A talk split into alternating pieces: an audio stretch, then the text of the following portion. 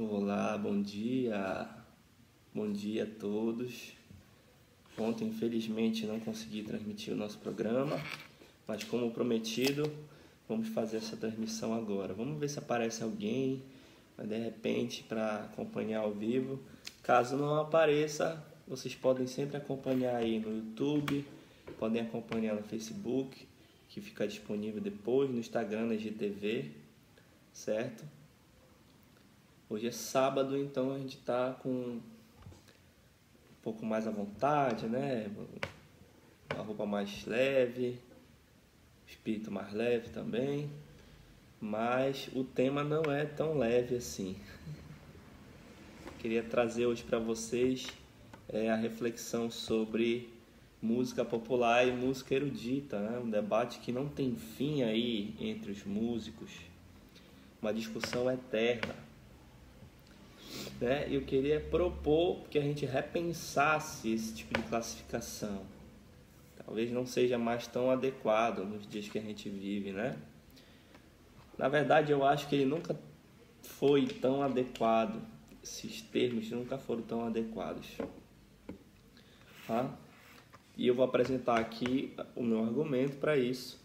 Porque que cunhar o repertório de erudito ou popular não é adequado e talvez fosse melhor cunhar com outros termos, poder ficar mais específico, para que a gente possa compreender melhor esse processo. Né? Então, entende-se por erudito ou por popular uh, um certo repertório que tem relação com certo tipo de formação instrumental ou vocal com certo tipo de técnica de execução. Aí a gente vê a música, o canto popular, o canto lírico, né, que é chamado canto lírico ou bel canto. Tem relação também com o tempo que esse repertório é, permanece na cultura, o tempo que ele vai se difundir, entre outros argumentos que são usados para cunhar uma música como popular ou erudita, né? E na verdade eu queria que a gente repensasse isso, porque é, o termo popular, o termo erudito nunca definiram bem nenhum repertório nem outro, né?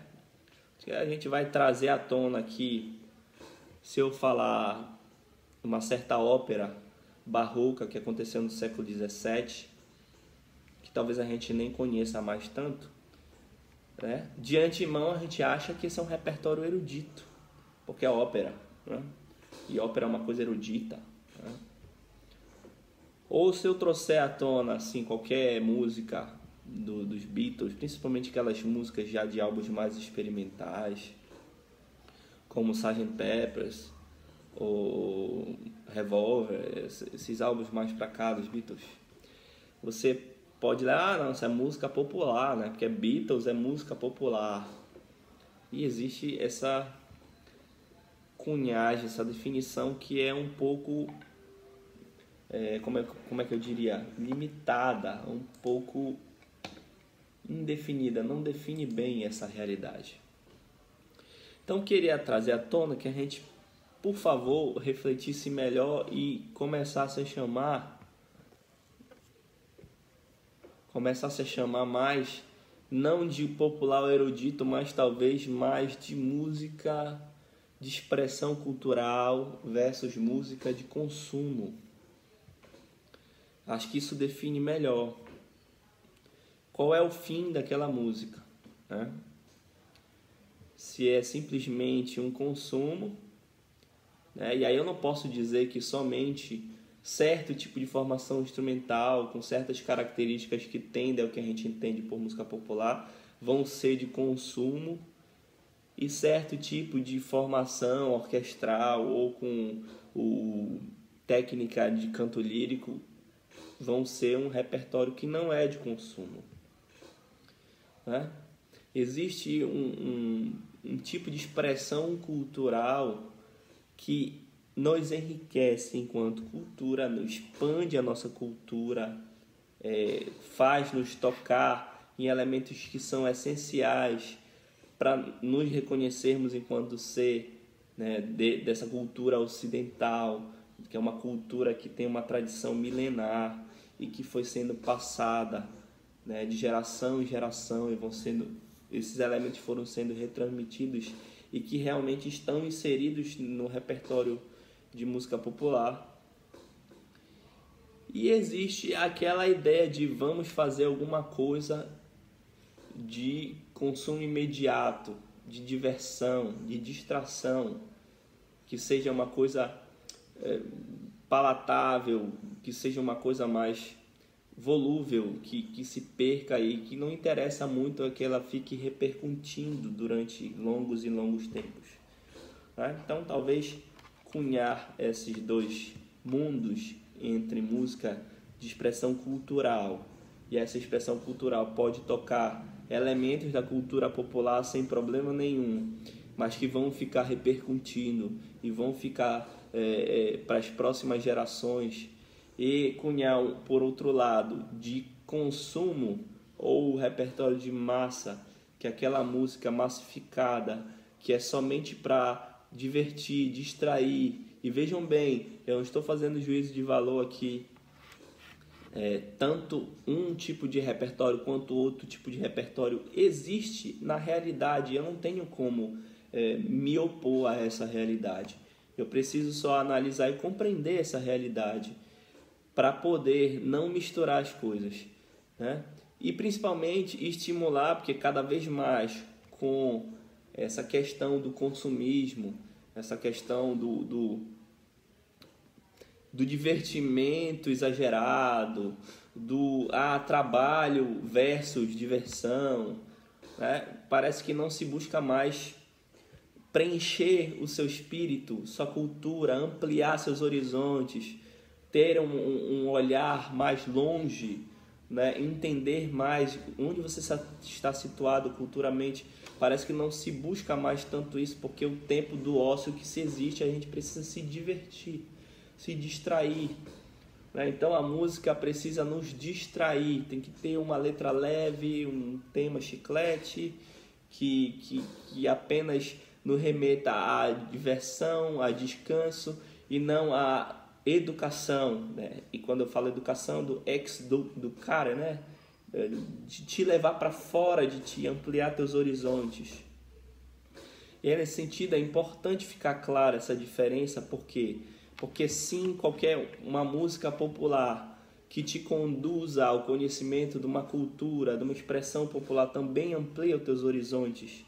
Assim como existem músicas de consumo que vão tomar esse elemento da música popular para transformar ele em algo palatável, de rápida, é, de diversão, de, de, de, rápido consumo. E aí a gente fica perdido, né? E começa a, a achar, por exemplo, que pessoas que de maneira é, deliberada pegam expressões da cultura popular e, e as transformam em um enlatado a ser vendido e consumido. E, acredita que isso é uma cultura verdadeira, nós estamos equivocados. É apenas tomar esses elementos culturais e dispor deles para você ter um consumo. E aí você não está mais querendo aprofundar a cultura, é, ampliar seus horizontes. Você está querendo consumir aquilo, mas é um consumo elitizado, é um consumo que, vejam bem, eu, eu sou uma pessoa esclarecida, eu gosto de cultura, mas eu estou me vendendo a um consumo disfarçado de cultura. É? E eu posso dar exemplo, por exemplo, é, alguns musicais já têm essa questão do, do da cultura disfarçada de, de, de, de, do consumo disfarçado de cultura. É? Assim como acontece o contrário. Né? Eu tento transformar algo de consumo que não tem substância, que não tem nada mais profundo, como algo cultural né? como algo que, que tente te convencer como alguma coisa que te enriquece, que te aprofunda. E aí a gente fica nessa dicotomia. Então esqueça essa questão de popular erudito, não é esse o caso. Música é, pode ser de consumo ou de elevação cultural, é isso que vai acontecer. E aí você tem que conseguir perceber e não ser enganado quando alguém está usando esses elementos culturais para vender simplesmente. Claro que o músico precisa sobreviver e de certa forma ele tem que ter um público que consuma aquilo, mas ele não ele, ele, ele ao mesmo tempo pode fazer as pessoas consumirem, mas ampliar os seus horizontes, né? É, os experimentos dos Beatles eles estavam pouco preocupados naquela época em fazer vender, eles já tinham uma fama, eles fizeram muita música de consumo. Então eles aproveitaram essa fama para inserir elementos experimentais, elementos culturais que iam expandir os horizontes da contracultura do rock daquele período. Né? Assim como tem outras pessoas que também sabem que já fazem um repertório de consumo e aproveitam vão inserindo aqueles elementos culturais que ampliam os horizontes das pessoas. Né? Então, importante, nós precisamos, precisamos voltar para a cultura como ampliação de horizontes. Precisamos ampliar o acesso da cultura, é, de várias expressões culturais, às pessoas que não têm esse acesso. Precisamos permitir que as pessoas que estão lá no seu mundo, vivendo o seu funk, ou o seu brega, ou os seus ritmos que são de consumo daquela comunidade, possam ter acesso a coisas diferentes, a expressões culturais diferentes que ampliem o seu horizonte. Né? Assim como precisamos pegar aqueles músicos que só tocarem orquestra e sempre tocarem orquestra e só conhecem aquele repertório, possam perceber os elementos da cultura popular naquele repertório. É como o Vila Lobos fez muito, que ele foi e trouxe os elementos da cultura popular para dentro da música. E vários desses músicos nacionalistas do período do início do século XX brasileiro, né? Então, mais ou menos era esse o mote, era esse o, o tópico. Espero que vocês tenham gostado. Por favor, comentem, por favor, é, discordem, porque a discordância é o que nos move, né? É o debate, é a dialética que nos move. E participem sempre. Um grande abraço e até a próxima. Até mais.